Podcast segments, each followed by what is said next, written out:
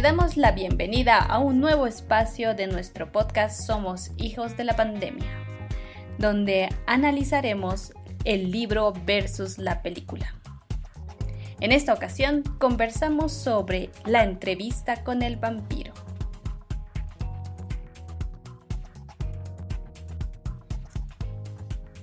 A ver, considerando que tenemos mucho tiempo y a veces las estrategias de distracción se nos acaban, pero hay una en especial que sí nos ha gustado y me ha encantado a la vez, es leer nuevamente los libros que ya lo habíamos leído, pero lo estamos releyendo, ya que cuando relees un libro, pues encuentras nuevas cosas. Tienes incluso una manera diferente de poder analizar y leer.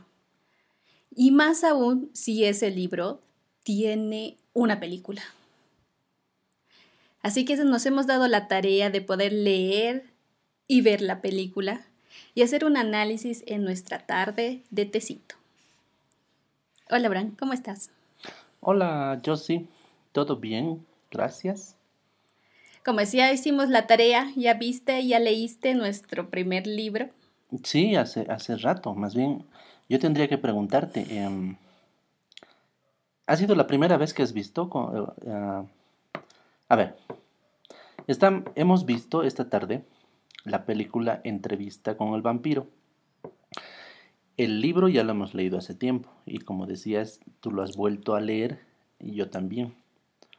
Exacto. Ah, entonces, lo que yo quería saber es, cuando hemos visto juntos, ¿ha sido la primera vez que has visto la película o no? No, no ha sido la primera vez. Prácticamente la había visto ya hace mucho tiempo pero entera o así en la tele. En la tele, en la tele, haciendo cosas. Aparte que estaba como que había una temporada, ¿no? De puro zombies, eh, después a puro vampiros. En esa temporada donde había Drácula, había vampiro, había el Drácula, no sé, de todas las formas y variedad posible de Dráculas, en esa época lo vi. ¿Cuándo ha salido Crepúsculo o antes? Mm, ah, más o menos por ahí. Entonces dije, hay otro más de vampiros, así que no le dé tanta importancia. Claro, pero esta es más antigua, pues. Claro. La de, Crepúsculo es de, este siglo. La película de Entrevista con el vampiro es del 94. Uy, cuando, tú tenías cuatro años aproximadamente. Por eso. Pero el detalle es que cuando lo pasan, incluso en canales de televisión, en la noche en especial, mm. repasan ese tipo de películas, ¿no? Pero lo había visto así, no le he dado la mínima importancia, mm, como que, ay, incluso, y eso que estaba eh, esas veces, me gustaba mucho, eh, ¿cómo se llama? El zorro, que mm. hace con Antonio Banderas, y eh, ese actor actúa igual en entrevista con el vampiro. Incluso aún así no me llamó la atención. Entonces, después de eso me prestaste y me dijiste, tienes que leer este libro. Y cuando te pregunté de qué se trata, pues de vampiros, pucha. Creo que nada más por darte el gusto lo leí.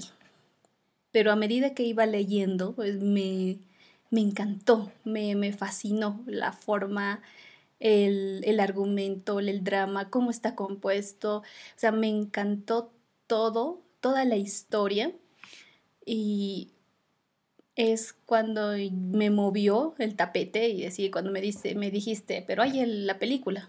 Ah, a ver, veremos la película. Entonces, ahí sí me prendió el foquito. Ya, entonces, ahora, ahora así fresquito. ¿Le encuentras muchas diferencias? Obviamente hay diferencias. Ah, claro, muchas, pues. Es como leer, leer, eh, no sé, Harry Potter y que te muestren la película, ¿no ves? Entonces es realmente una vida muy diferente. Pero vale la pena analizarlo. ¿Qué tal si empezamos con, con el libro? Y paulatinamente vamos comparando con la, con la película en sí. Ya, bueno. A ver, el libro es más antiguo, es de los 70, para empezar, del siglo pasado. Ah, para quienes estén interesados, eh, la autora es una mujer, se llama Anne Rice. Y este es el primer libro de 11. O sea, tenemos a tiempo para otras 10 películas más, pero este es el primer libro que se llama Entrevista con el vampiro. Y eh, básicamente cuenta a cómo un vampiro decide salir del anonimato y contarle su vida de 200 años a un, a un periodista. Y, ahí empieza la cosa, ¿no? ¿Cómo, ¿Cómo, resumes una vida de 200 años en, una noche? Y prácticamente ha sido así. Sí, claro. Ah, ahora, digamos, ahora tú que me estabas contando de que se estaba de moda el cine vampírico en esa época, ¿cómo te imaginabas a, los, los, vampiros o cómo te imaginabas la historia antes de leerla? ¿Qué esperabas? Algo típico, ¿no? ve? Como el de Transilvania, que está en el, en el castillo y que ah, se convierte después en murciélago y va volando y va tomando formas. Y que le mata, y, que se escapa del ajo. sí. O sea, tipo medio cartoon la cosa. Pero así, así, si me dices vampiro, eso es lo que está en mi cabeza. Claro. Me imagino que para muchos también, ¿no? Es que tanto la televisión nos ha eh, eh, puesto en nuestra cabeza pues muchos, eh, muchas ideas erróneas, pero ya, al final es otra cosa diferente. Sí, sí, yo pienso que sí. Y, y, es, digamos, común lo que dices, ¿no? la imagen del vampiro clásico ese que incluso habla con, con acento de, Transilvania y, y, tiene memes en todo no dice bla, bla, bla ya.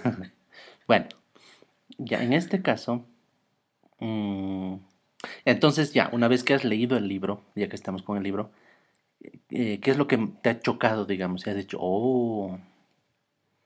La historia. O sea, ponte que todo, todo lo que nosotros somos recabre en una historia de que nuestros padres se conocieron, en qué momento, o sea, la historia de en ese preciso instante que tus papás se eh, conocieron por tal persona o si no hubiera existido esa persona, la historia sería diferente. Eso es lo que me ha cautivado, que hay una cultura muy rica, o sea, realmente la escritora que es Anne Rice una de mis favoritas, describe tan detallado la forma en, que ha habido una, una, especie, una cultura de este, este, este, este tipo de seres. Claro. Eso ah, es lo que más me ha cautivado. Y ahorita que me doy cuenta, mira, como es un vampiro dictándole su historia a un periodista que graba en cassettes, sería como un podcast. un, un, maratón de podcast a la noche. Ah. y cuenta su cassette. No, y es que, claro, esa, es la, diferencia, igual que me ha igual asombrado cuando he, leído, porque yo me esperaba lo mismo, ¿no? El, vampiro es el, el, villano, hay una... lo clásico, ¿no? Aunque suene machista, hay una mujer en peligro, el, el héroe es un varón y que salva a la, a chica, se enamoran después de hablar 20 minutos y la salva y, matan al vampiro. Pero no es así, ¿no? En este caso, el, el, no sé si hay un héroe, pero el protagonista es el vampiro y te lo muestra como más humano que, que, que muchos de nosotros. Incluso podría decirte ese sexo no existe entre ellos. Ah, porque habla de un amor, pero no un amor romántico, un amor más profundo de eso. Y que te hace variar, ¿no? Porque dice, yo amo a, a Lesta, y dice, yo amo mm. a Claudia, y son dos personajes completamente eh, diferentes el uno del otro. Y ese amor característico pues es diferente. No, no es un amor romántico, un amor paternal, no. Ni sexual. Ni sexual, no. O sea, te, eh, te, te vuela la cabeza o te saca de foco. Sí. Ese es un buen punto. Me había olvidado. Y otra cosa igual que te iba a contar es que me gusta cómo eh, es, como la, novia cadáver. ¿no la, la, vida de los vivos es gris, oscura, de noche. Y el mundo de los muertos es colorido, más gracioso, todos se le llevan súper bien. Y yo, yo he sentido lo mismo, digamos, cuando el protagonista, Luis, es humano, tiene muchos problemas, se anda quejando de todo, eh, tiene dudas existenciales, odia su vida, a pesar de que es rico, dueño de una plantación y todo. Pero cuando se vuelve vampiro y cuando describe a las personas, y, es esa descripción rica que dices de, la, de Anne Rice, o sea, describe la belleza de un ser humano desde la vista de un vampiro, eso es lo que más me ha gustado. Incluso cuando en la calle se encuentra con una mujer por diosera y su bebé en, el, en una iglesia, y, describe la ropa que están usando, eh, su aroma a, sudor salado, y, eso es lo que le da vida a esas personas cuando un vampiro no, no, no suda, no huele, no nada. Entonces es como esa comparación filosófica de un muerto, ¿no? Sí, sí cuando realmente estás muerto y no existes, recién aprecias lo, lo que existe. Y es lo que decía Descartes, ¿no?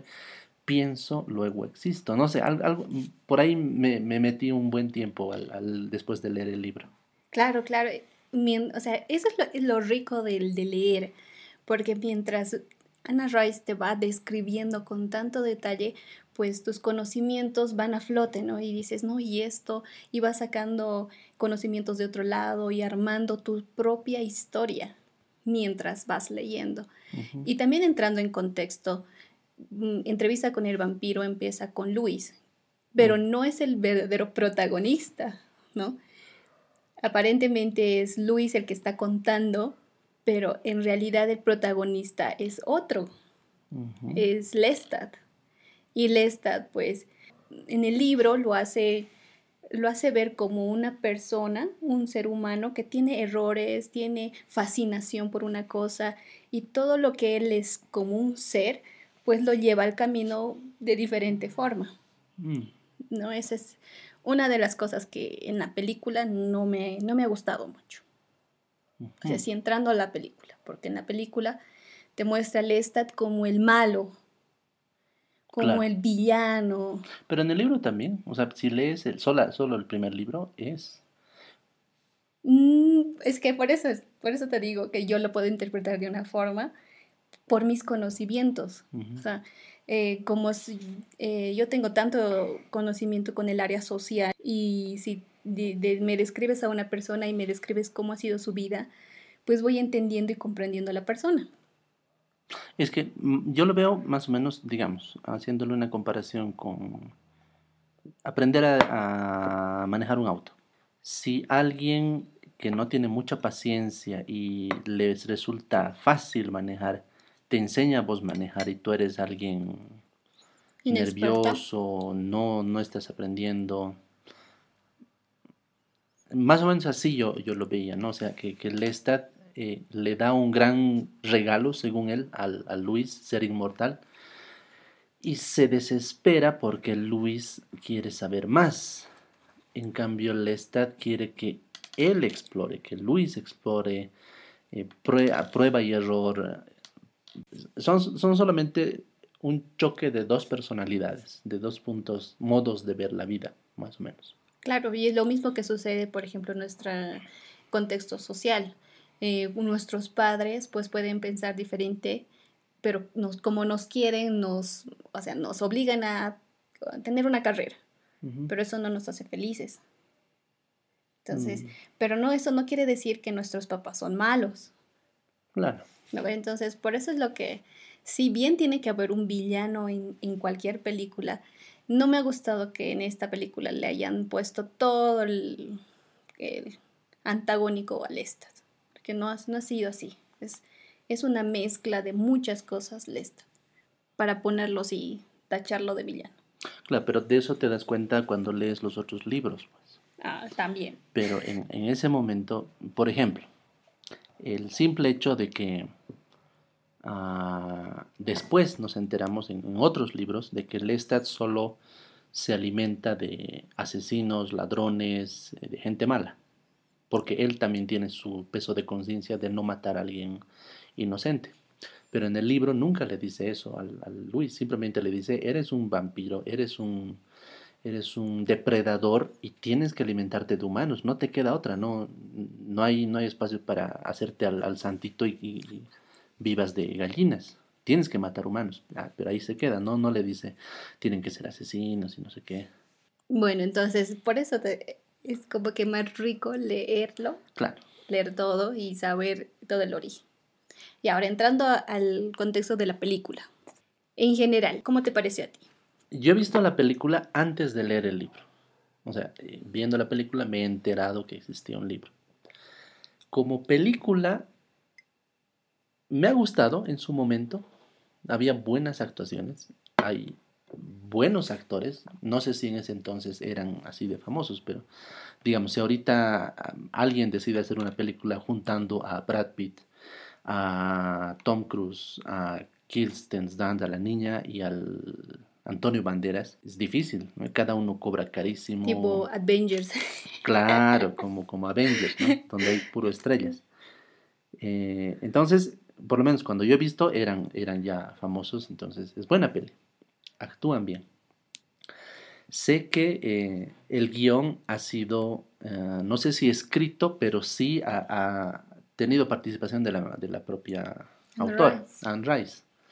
Y obviamente por, por temas de tiempo han cambiado la historia, ¿no? Pero entonces, no sé si podemos repasar ahorita las cosas que pasaron en, la, en, el libro que no se han enterado en la película.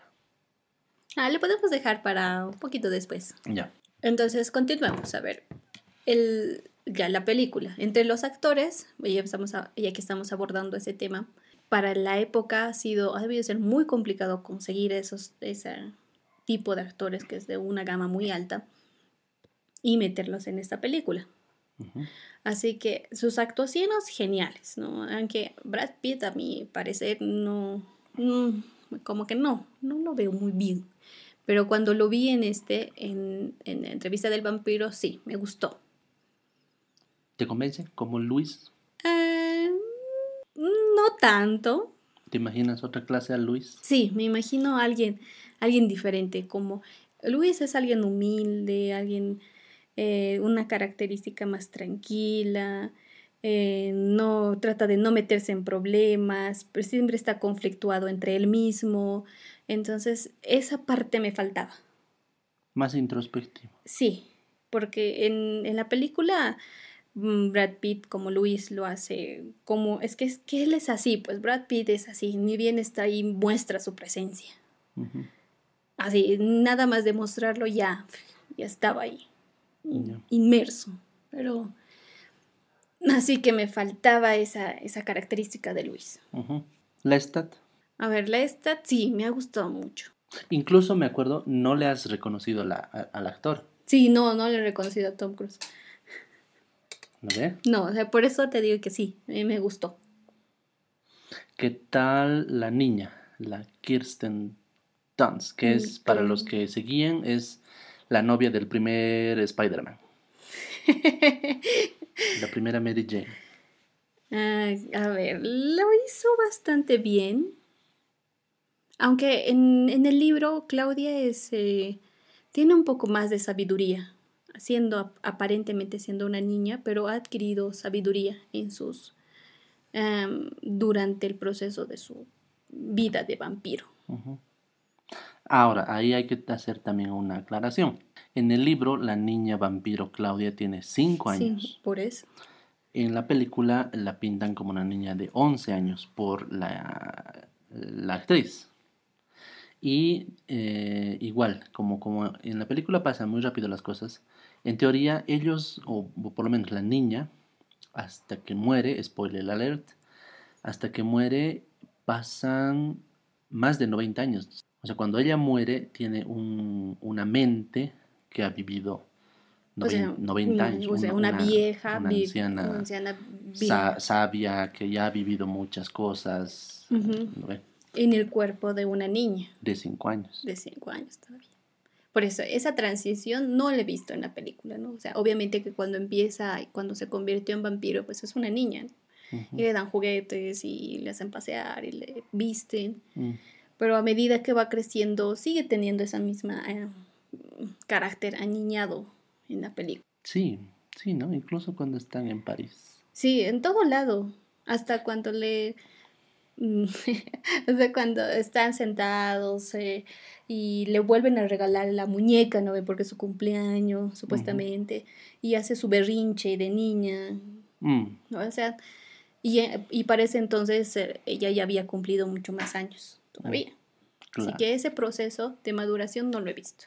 Gana la Claudia del libro. Gana la Claudia del libro, sí. Otra, otra elección digamos, polémica es la de Armand, que en la película es Antonio Banderas.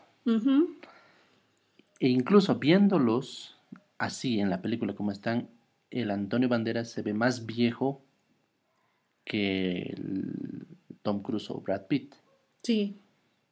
En edad como actores eh, el otro es más viejo, ¿no? Pero en el libro Armand tiene...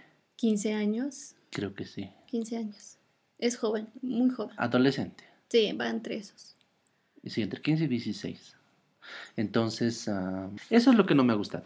Al leer el libro y darme cuenta que Armand, aunque en realidad tenía 300 años cuando se conoce con Luis, era un cuerpo de un adolescente. Exacto, sí. También ha habido, sí, a mí también me ha causado confusión. A pesar que no lo hizo mal, Antonio Banderas mm, actuó bastante bien, pero cuando te das cuenta de que no es el personaje que encaja, pues como que desvaríe, ¿no? No es, no es lo que debería ser. No, además, el, pienso que la idea de la, de la autora al crear este personaje, no sé, casi como una comparación con Claudia, ¿no ve? Porque cuando Luis conoce a Armand, al cuerpo adolescente, como que se choca con una pared al darse cuenta que él mismo tenía esas dudas de por qué han creado a una niña vampiro y se encuentra con otro adolescente vampiro que ha sobrevivido 300 años. Y, este es ya otra, otro punto. Aparte de, a, pesar de haber vivido 300 años, no tiene la respuesta a las dudas existenciales que tiene eh, Luis. Claro, exactamente. Pero también es como se va armando el personaje y lo vas conociendo en los otros libros. Claro, eh, eh, eso, sí. No, pero en, lo que está claustrado en la película sí es como que lo que también te quieren mostrar. Después, a ver, ya hablando de quién más nos tocaría, alguien importante.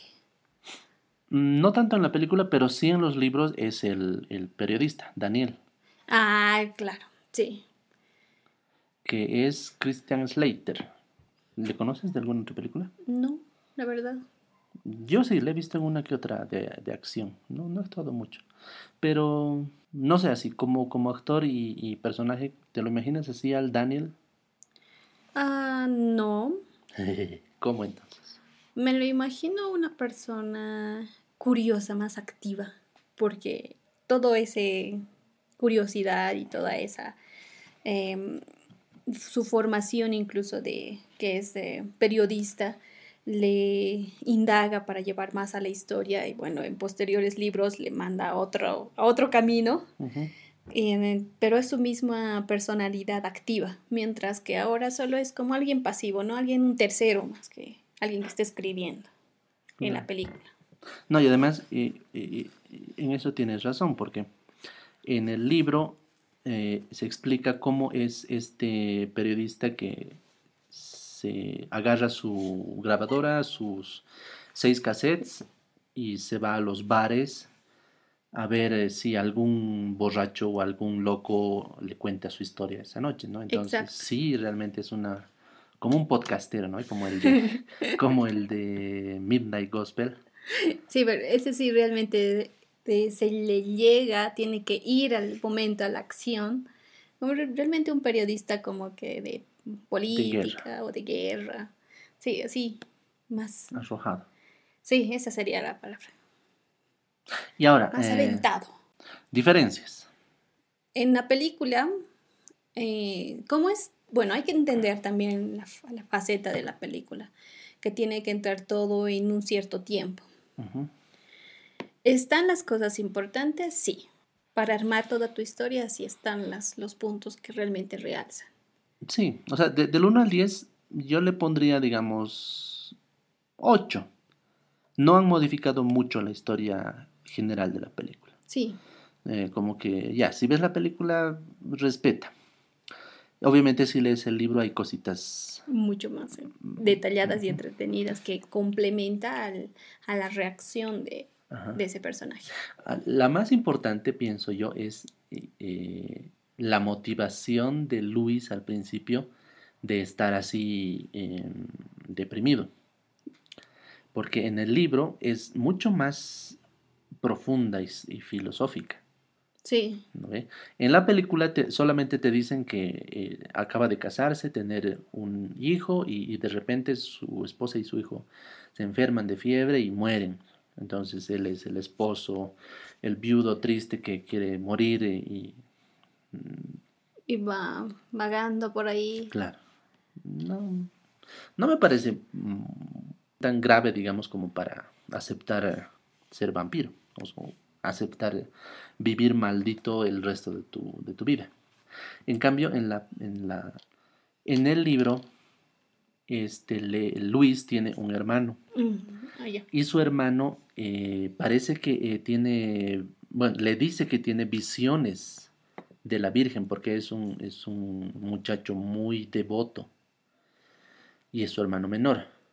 Y un rato de eso su hermano le dice a Luis en el libro que la Virgen se le ha aparecido y que tiene que vender todas sus plantaciones, todo su dinero, darlo a su hermano para que eh, su hermano vaya a Francia a hacer eh, caridad, casi como San Francisco de Asís.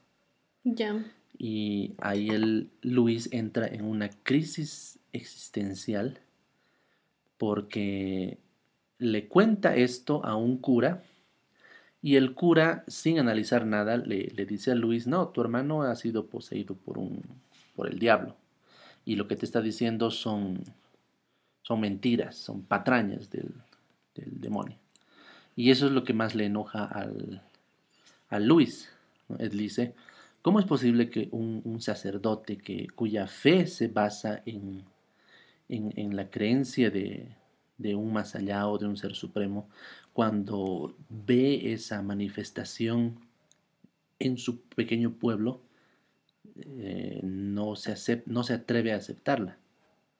Claro, también tenemos que entrar en contexto en esa parte, porque en esa, en esa época la iglesia era, dominaba mucho en cuanto al, al, sistema económico, ¿no? porque recibían de los, um, mm. del, bueno, de la corona, también recibían eh, terratenientes. Entonces, si, esa persona le da a toda cada persona, entonces ha visto prácticamente el interés, ¿no? Uh -huh. Entonces, si entramos en contexto, es esa la razón. Claro, y aparte es, es la crítica de la misma autora a la religión, porque ella cuenta en, su, en sus memorias que han, ha, ha, crecido en una familia muy, muy católica. Eh, tan católica que, digamos, eh, le hablaban de, de, ser virgen hasta casarse, de, de, ser la típica jovencita sumisa al, al, matrimonio y a su marido y que eh, el matrimonio es sagrado y tiene que obedecer lo que diga el marido, cosas así. Y cuando ella fue a la universidad conoció a Stan, no es Stan Lee, a Stan Rice, eh, un, un joven ateo que como que le abrió el, el, mundo y le ha mostrado que los ateos no son los hijos del diablo, diablo, que le contaba a su familia, ¿no? Y al final terminan casándose y por eso ella asume el, el apellido de Anne Rice y se vuelve atea. Entonces empieza a como que a renegar de todo su pasado eh, religioso. Impuesto. Impuesto, claro. Claro, prácticamente es bueno, ese, esa misma característica que, que, tú dices de ella está impresa en, en sus libros, uh -huh. esa eh, misma complejidad eh, preguntas que te haces a ti sobre la religión, sobre eh, la bondad, el amor, todas esas palabras, no sé, ¿cómo decirlo? Valores, supuestos, están impresos en, el libro, o sea, te están discretos, diré, están impresos, dichos muy detalladamente. No, y además que el mismo el mismo personaje, Luis, eh, lo primero que se pregunta cuando es vampiro dice, ¿estoy maldito? O sea, ahora en teoría debería yo servir al diablo. Ah, puedo entrar a una iglesia, puedo tocar agua bendita, puedo mirar un crucifijo y, el, el, Lestat se le ríe, ¿no? No sé, son, son, es literatura, le dice, creo, ¿no? Sí, y aparte le como que le presiona como para ir a la iglesia, ¿te acuerdas? Le lleva y mm, él está todo tan asustado y como que le agarra de la mano y dice, aquí está, estamos en la iglesia, hay un crucifijo ahí por nuestro, en nuestro delante y no, les pasa nada. Y ahí mismo, el, entonces, eh, Luis tiene otro, otra crisis, ¿no? Entonces, ¿qué soy? ¿Cuál es la razón de que yo no pueda morir? ¿Cuál es la razón de que para que yo viva tenga que matar a alguien? Y, eso es lo rico del libro que no se ha podido rescatar, yo pienso, en la película, ¿no? esa, esa duda existencial de eh, sobrevivir a cambio de la vida de otras, otros seres vivos. Exacto, a ver, y haciendo un retroceso, eh, yendo al punto donde dijiste porque Luis eh, va, o sea, eh, tiene ese, esa crisis existencial. En la película lo hacen como mucho más romántico. Y banal. Y banal que no... Es como para ganar audiencia, ¿no? Creo que a las personas les encanta siempre tener una relación de pareja y romper, no sé, tipo novela que mm. atrae a la gente, pero no es la razón. Sí, justo, justo a, eso me iba, ¿no? Porque ahí sí entiendes, digamos, el sufrimiento de Luis por 200 años. ¿no? O sea, no encuentra un sentido a su vida eh, siendo él mismo eh, criado en ese sistema ah, religioso de que si eres bueno te vas al cielo y si eres malo vas a sufrir en el infierno comiendo donas. Muchas donas. Ahora, eh, otra diferencia que igual como que ha aplanado al, personaje, al Lestat, que tú decías no es malo, es precisamente porque en el libro Lestat tiene a su papá humano vivo. Sí. ¿No ve? Está vivo y cuando, cuando transforma a Luis en vampiro, oculta a su papá ahí en su plantación. Entonces eh, ahí te surgen pues miles de preguntas. Si su papá está vivo, entonces Lestat no es tan viejo y tiene sentimientos porque se preocupa por su papá. Claro, incluso se ha mantenido a su familia a pesar de, de que él ya no existía. O sea, bueno, el cuerpo, ¿no? Porque ya no, ya no iba. Exacto. Entonces seguía cuidando de su familia. Ah, bueno, entonces ya hemos hecho, a ver, los personajes, guion. ¿Cuál nos faltaría? Mm, ¿Qué te ha parecido el final? Porque ah. es diferente. Ahí sí han, transformado mucho el, libro y la película. Sí, no, no, no acepto. Soy muy fanática del libro, pero no, es que lo saca de contexto, como que hay otra película, ¿no? O sea, el siguiente. Eh, no, no sé, no, no. No y no y no, no me gusta. Bueno, como la película es de los 80, asumimos que todos los que están escuchando han visto la película, aunque sea en la tele. Entonces, al final, ah, resulta que Lestat igual está vivo ah, y el periodista va a buscarle al, Lestat. Sí. Y, de repente el, Lestat, por alguna razón, eh, se siente atraído por el periodista, lo ataca, le chupa su sangre, está por morir y le ofrece, ¿quieres ser un vampiro? Sí. Y supuestamente ahí, acaba la película, ¿no? Como que continuará. Sí, no, por eso es que lo no, a ver, si varias personas pueden pensar de que quién se ¿quién se podría negar a ser vampiro y tener una vida eterna? No es como, como pasó en, en los libros. O sea, Daniel no, no fue ese proceso. O sea, él no, tiene, no tenía que volverse vampiro en ese instante. Era como que si me hubiera saltado dos libros más, o tres quizás. Claro. y decir, hacer ese salto y no detallar las cosas que han pasado, por eso no lo acepto. No, claro, es que el, el final del libro igual es como que, ah, ¿en serio? Así acaba.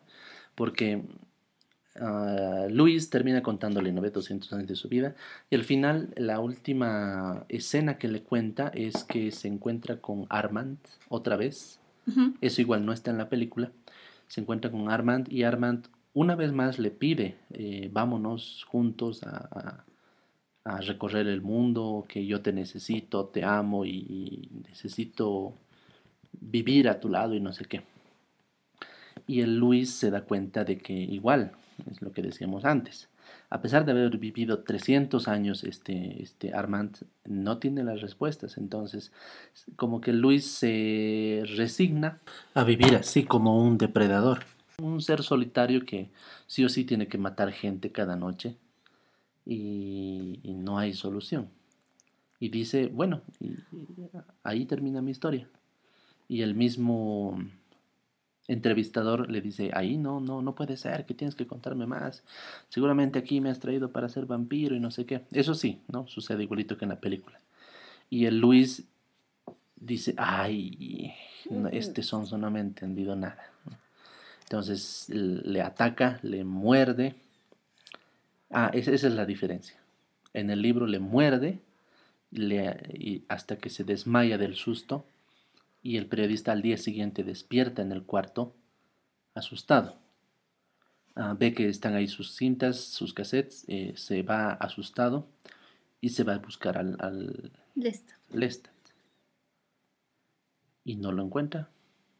Sí, pues porque está en un auto con, escuchando los cassettes y está viendo si está en la película. No, no, claro, pero en el libro no lo encuentra. No. Simplemente queda ahí, ¿no? Que, que sabe dónde es la dirección y se encamina. No, pero el, lo que quería decirte, Armand eh, escoge a, a Luis porque se ha enamorado. Y hay una, un momento cuando ellos están solos, eh, le dice, por, en palabras muy banales, que él es una persona muy bella, que, que tanta belleza le ha consumido y que quiere conocer su interior, ¿sí? quiere conocer su ser, le dice. Entonces, el Luis como que no le da mucha importancia a la verdadera conexión de Armand con Luis. Él está enamorado. Bueno, digo, en la película En la película no, se no, simplemente aparece. Ya me has contestado, pero veredicto final. Ah, si conocieras a alguien que no ha visto la película ni ha leído el libro, ¿qué le recomendarías? Que lea primero el libro. sí, obviamente. Claro. Y ahora como estamos en pandemia, tienen mucho tiempo libre, pueden descargar el libro. no. los dejamos en, descripción. no, mejor con... Ah, hay, bueno, hay para todo gusto, ¿no? A veces uno prefiere leer siempre el papel físico y otros que se ya están acostumbrados a leer lo digital. Así que... Puede ser, sí. No, a lo que me iba. No, no, aquí no fomentamos la piratería ni nada ilegal. Pueden comprarse el libro, en, hay en varias librerías, libro original o pueden descargarse también legalmente el libro, eh, imagino, desde la página de la autora. Yo igual, recomendaría primero leer el libro, es mucho más profundo, te hace pensar muchas más cosas, eh, te hace cuestionarte también tus propias ideas, ya sea religiosas, ya sea morales, ah, incluso lo que decías, ¿no? el concepto de amor y amar a una persona más allá del tema romántico, sexual, físico o lo que sea. Exacto. Oh, obvio, con eso no quiero decir de que la película es mala y que no lo veas. Está bien hecha, está muy bien producida, y si la vas a ver después de leer el libro, vas a entrar en contexto, ¿no? Tú vas a saber por qué mm, está pasando tal situación. No es que te lo están planteando directamente y no vas a saber el contexto. Entonces ya vas a saber. O sea que eh, la película está muy buena, le doy un 8. Mm. Eh, pero sí, lean mejor el libro antes.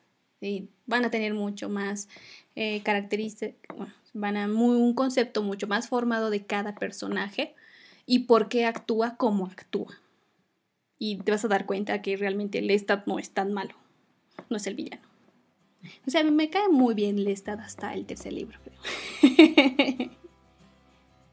Pero, ah, ya, bueno, sí.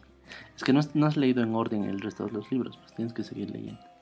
Claro, pero ya en el tercer libro, ya cuando es la, la reina de los condenados, ahí es cuando ya le, le doy un...